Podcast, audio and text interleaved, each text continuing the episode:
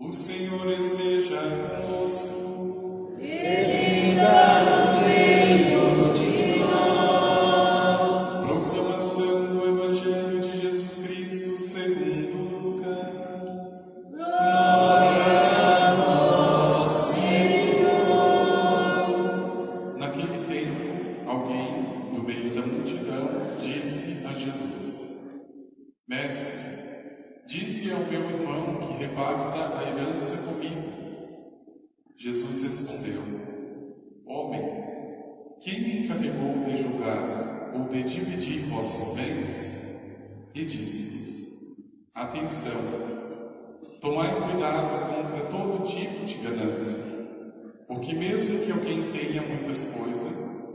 a vida de um homem não consiste na abundância dos bens. E contou-lhes uma parábola. A terra de um homem rico deu uma grande colheita. Ele pensava consigo: O que vou fazer? Não tenho onde guardar minha colheita. Então resolveu: Já sei o que fazer. Vou derrubar meus celeiros e construir maiores. Neles vou guardar todo o meu trigo junto com os meus bens. Então poderei dizer a mim mesmo: Meu caro, tu tens uma boa reserva para muitos anos. Descansa, come, bebe, aproveita. Mas Deus me disse: Louco, ainda nesta noite pedirão de volta a tua vida. E para quem ficará o que tu acumulaste? Assim acontece com quem ajunta tesouros para si mesmo mas não é rico diante de Deus. Palavra da salvação.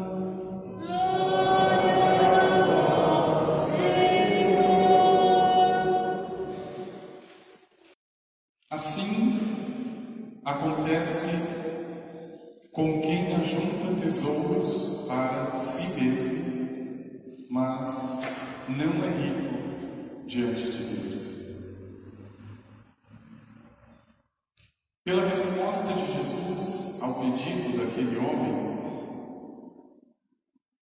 fica muito claro a diferença entre juntar para mim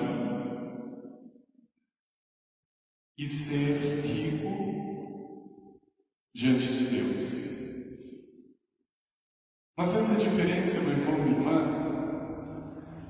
muitas vezes passa despercebida ao olhar da maioria de nós. E principalmente quando ouvimos de modo muito contrário à palavra de Deus, que se eu tenho riquezas e bens para este mundo, significa que sou abençoado por Deus,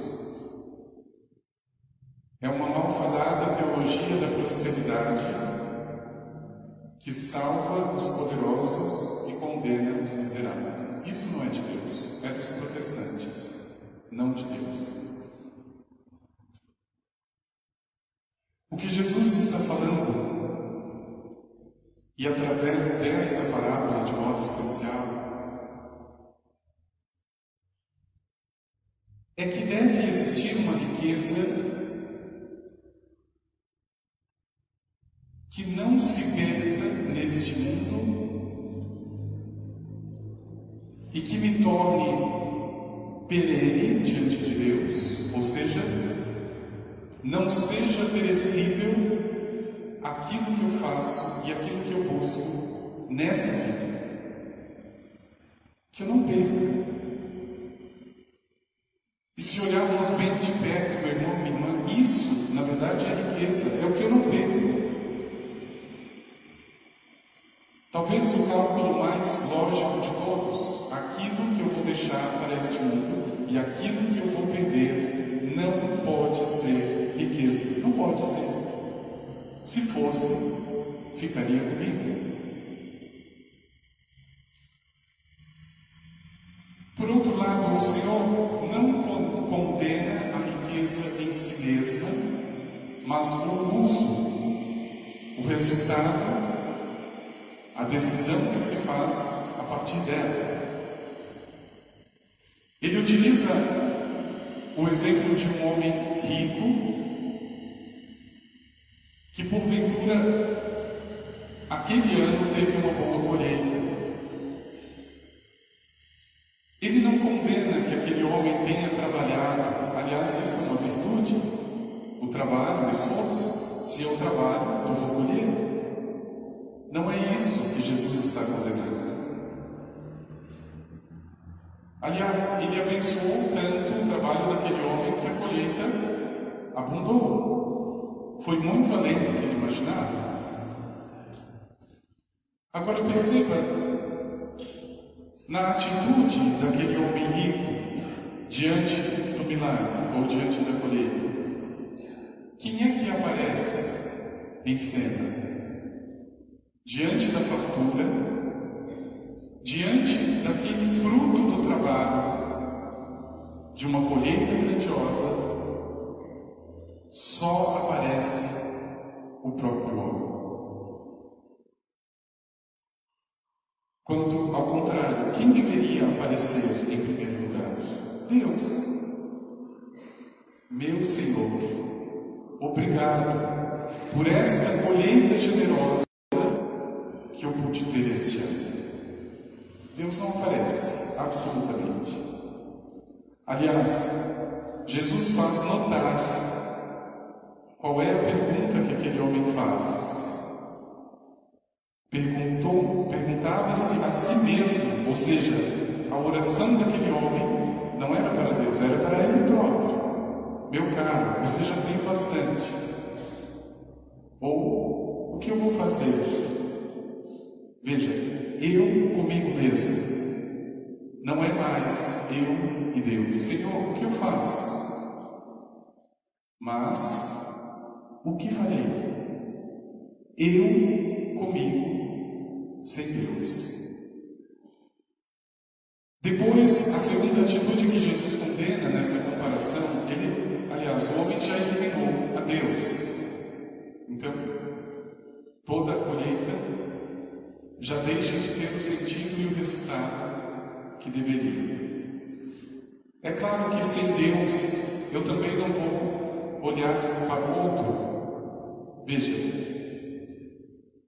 se eu tive tanta abundância, e com toda certeza, para quem for realista, sabe que nem todo mundo vive na abundância, eu vou dar uma parte dessa colheita. Eu vou tirar uma parte deste feijão que eu colhi com tanta fartura para alguém que ainda não tem. Veja, desaparece Deus do horizonte, logo desaparece o outro. O condenável para Jesus, o Evangelho, mais uma vez, meu irmão irmã, não é a riqueza, não é a colheita e não é a fartura. Mas é a pobreza interior, ou talvez se eu quisesse brincar com as palavras, é a riqueza pobre daquele homem. Qual era a riqueza que ele tinha de fato? O egoísmo? Alguém rico em soberba, porque achava que vai, iria viver eternamente?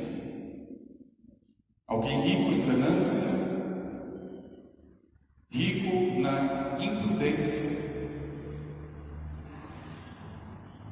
Mas o Senhor faz questão de notar que, mais uma vez, o coração do ser humano ele foi criado para outro tipo de riqueza. E veja, meu irmão e irmã, conhece alguém verdadeiramente rico para Deus? Não para esse mundo, para Deus. A pessoa que é rica para Deus, ela faz questão de mostrar aquilo que é, não aquilo que ela tem. Perceba. Quando você se aproxima de alguém generoso, você percebe na hora. Quando você se aproxima de alguém egoísta, você percebe, é evidente. Atitude, o olhar, o gesto, as palavras. Tudo denuncia o que sou diante do outro e principalmente diante de Deus. Fica claro por onde se deve começar a reforma de vida. Aquilo que sou, não aquilo que tenho. Veja, colocar a riqueza no que se tem é o maior equívoco do ser humano, porque veja, quantas pessoas que ontem não sabiam o que fazer com a colheita, não sabiam o que fazer com tanto dinheiro e hoje estão na miséria.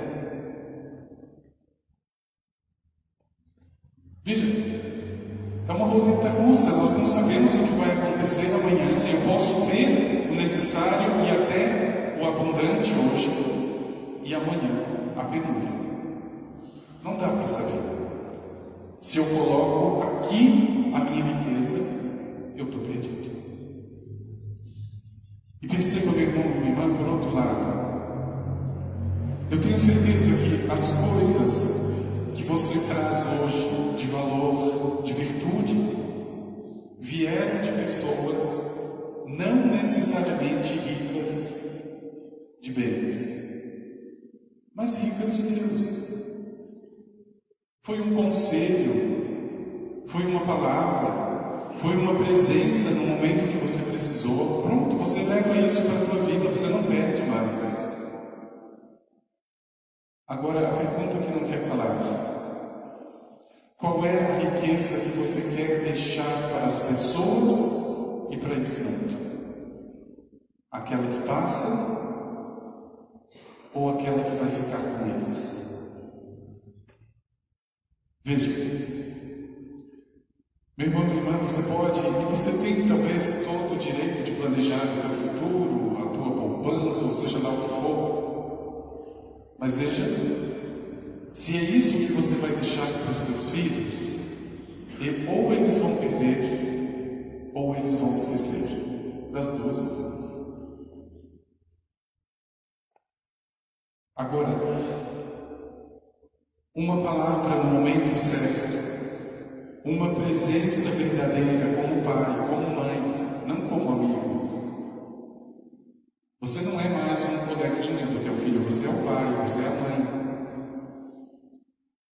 Uma presença efetiva, uma palavra, um conselho, um caminho, nunca será perdido. Nunca. Pode ir em paz, que você está deixando a maior das riquezas. A maior. É assim que acontece, diz o Senhor, com quem ajunta tesouros para si mesmo, mas não é rico diante de Deus, e isso precisa muito bem sublinhado, rico diante de Deus. É aquele que sabe colocar primeiro em Deus a sua riqueza. Pronto. Por isso que o crime hoje que se comete contra a humanidade não apresentar a ela, ao ser humano, o verdadeiro tesouro, Jesus Cristo. Em todos os evangelhos, em todas as parábolas, quando o Senhor está dizendo no reino de Deus, Ele está falando dele mesmo. É como um tesouro escondido. Se você acha, se você descobre na tua vida Jesus Cristo, você perde tudo que você tem, amizade, você perde as coisas que você tinha para ficar com Ele. Você não troca mais. O tesouro é Ele. E veja, quando eu nego ao ser humano, quando eu nego à pessoa esse tesouro, Jesus Cristo, eu já estou dando a certidão de óbito antecipada. Essa pessoa não vai conseguir viver uma vida equilibrada diante das coisas, diante das pessoas e principalmente diante de Deus. É uma pessoa desequilibrada. Ela não sabe mais o que são as coisas dela e o que é ela, está tudo bagunçado. Então, se ela perde o carro, parece que ela perdeu uma vida. Ela esquece o celular em casa, parece que ela não vai conseguir respirar, ela tem que voltar. Veja o inferno que as pessoas criam, colocando a riqueza onde ela não está. Aliás, onde ela vai ficar nesse mundo. E ao contrário, meu irmão e minha tenha plena certeza. Quando Cristo se torna o fruto, o tesouro, o centro, o mais importante, pode vir a colheita mais farta. Isso não te envaidece. Pode perder tudo que você plantou durante o ano inteiro isso não te deprime. A tua riqueza já está no lugar que precisa estar. E não é mais nas coisas. Não é. É por isso que nós vemos tanta discrepância de pessoas, por exemplo, que se desesperam, se descabelam por questões meramente financeiras. E outras, veja, que aparentemente perderam tudo, mas se mantêm de pé, conseguem o equilíbrio interior necessário se perder. Meu irmão irmã, enquanto vida ainda te resta, e preste muita atenção porque você não sabe o dia e a hora, enquanto vida ainda te resta, Procure riquezas interiores, riquezas de virtudes.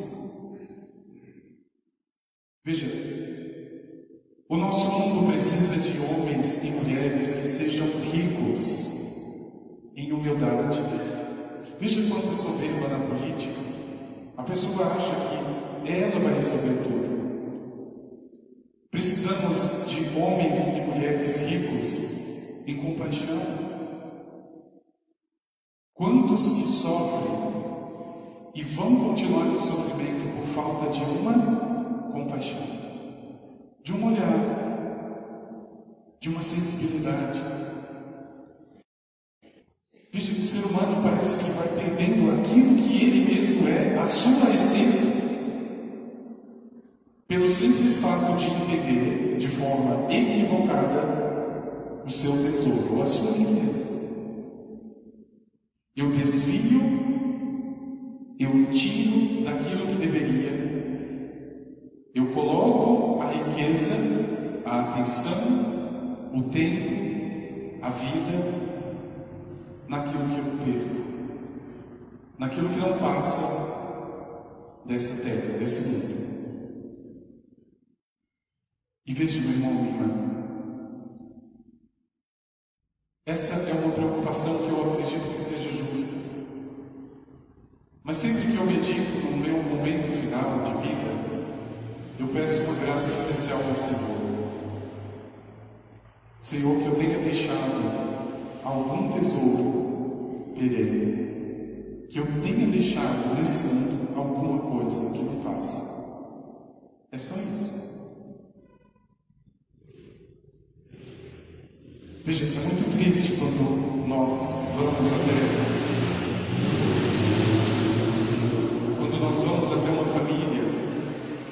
Tenha perdido alguém muito querido, muito próximo, e você começa a perceber pelas recordações e pela memória o que foi, o que foi em vida aquela pessoa. O meu avô Talvez alguém possa dizer: o meu avô foi uma pessoa muito generosa. O meu avô ajudava todo mundo. O meu avô foi uma pessoa muquirana. Essa, ele não ajudava ninguém. Veja, o que afinal eu estou deixando para esse mundo? Eu não estou falando, meu irmão, minha mãe de bens, isso daqui na verdade vai ser uma confusão quando você morrer, vai ser uma confusão. Eu não estou falando de bens materiais. Aliás, o Evangelho começa falando com essa encrenca, que é a herança. O homem vai lá na pachorra, pedi para Jesus: pede para o meu irmão dividir a herança. Jesus vai dar, chega para lá. Você ainda está preocupado com essas coisas, meu irmão? Pois eu vou te dizer com o que você deveria se preocupar. Em outras palavras, Jesus está dizendo isso. Se a tua vida se resume a essa herança, você já perdeu. Você não tem nada. É preciso, como Paulo ainda recorda na primeira leitura, buscai as coisas do alto, onde está Cristo sentado à direita de Deus. Quando Cristo, vossa vida, ressurgir, vós ressurgireis com Ele. Vocês morreram. A vossa vida está escondida com Cristo em Deus. E quando Cristo, a nossa vida aparecer, vocês também vão aparecer com Ele. Pronto, a riqueza. Não perca ela por nada, meu irmão, minha irmã. E muito menos por aquilo que você ainda acredita ser mais importante fora de Deus. Mas aqui, quando eu digo riqueza para Deus, eu estou dizendo uma riqueza verdadeira. Veja, o Antigo Testamento condenava as pessoas que rezavam de modo superficial. Então, veja, a oração por si mesma, sem obras, sem atitude, ela não vale absolutamente nada. Deus vai falar através dos profetas. Eu estou cansado da solenidade que vocês estão fazendo oração que vocês estão fazendo, eu não vou escutar. Porque vocês não estão ajudando e amparando as viúvas e os órfãos. Vocês estão adulterando a balança, vendendo o pobre por um par de sandálias. Eu não vou escutar a oração. O culto que vocês me prestam não vale nada. Porque a riqueza que vocês têm apodrece. A ferrugem come, atrasa, corrói. Não perca, meu irmão e minha irmã, a verdadeira riqueza que você já recebeu e pode perder. Lute para não perder. Não perder. Se você quer resumir riqueza para Deus, virtudes. A virtude da fé, a virtude da religião, a virtude da temperança, a virtude da caridade, todas as virtudes. Isso é riqueza para Deus. Não coloque em segundo plano o teu projeto de vida, porque com toda certeza, quando a vida já não é virtuosa, o que aparece são as coisas. Quando já não me preocupo em ser de verdade, ser eu me preocupo com as coisas. Por isso pedir ao Senhor, meu Deus, que eu seja. Não pedir, Senhor, que eu tenha um carro, uma pessoa, um trabalho. Não. Senhor, que eu seja verdadeiro, íntegro, justo, humilde. Existe essa riqueza, porque foi pedida ao Senhor, e Ele, como diz a palavra, não nega aquele que insiste à sua porta, você se torna rico. Com colheita ou sem ela, você se torna rico. O que eu farei com tanta abundância? Meu irmão, minha irmã, o segredo é exatamente a atitude inversa do Evangelho ou daquele homem. Não é construir celeiros, não é procurar mais coisas, não é viver de modo despreocupado, é o contrário. Se eu recebi, significa que eu preciso devolver. Se a colheita foi farta, significa que alguém está na penúria. Se abunda de um lado, significa que falta de outro. Mas se a riqueza ainda estiver na colheita, eu serei o mais de todos o mais pobre. Pede, meu irmão, irmã, ao mesmo tempo confia no teu coração essa graça a nosso Deus. Senhor, que eu seja rico, rico de Deus. Porque no fundo o que ficará para esse mundo e para essas pessoas, o que não vai passar para elas, são essas riquezas. Que alguém um dia possa lembrar de você, meu irmão, minha irmã, por aquilo de bom, não por, pelas coisas ruins. E é engraçado que tem gente que parece que nem disfarça a ruindade. É na cara dura mesmo. Dizem os especialistas que o melhor vinho não é o vinho doce, é o vinho seco. Mas eu acho que tem pessoas que tomam tanto vinho seco que se tornam secas. É uma resposta seca. É uma atitude de segura. Não tem em nada. O que é que você vai deixar de riqueza? Aquilo que as pessoas vão esquecer, os bens, aquilo que elas vão perder ou aquilo que elas vão levar para a vida.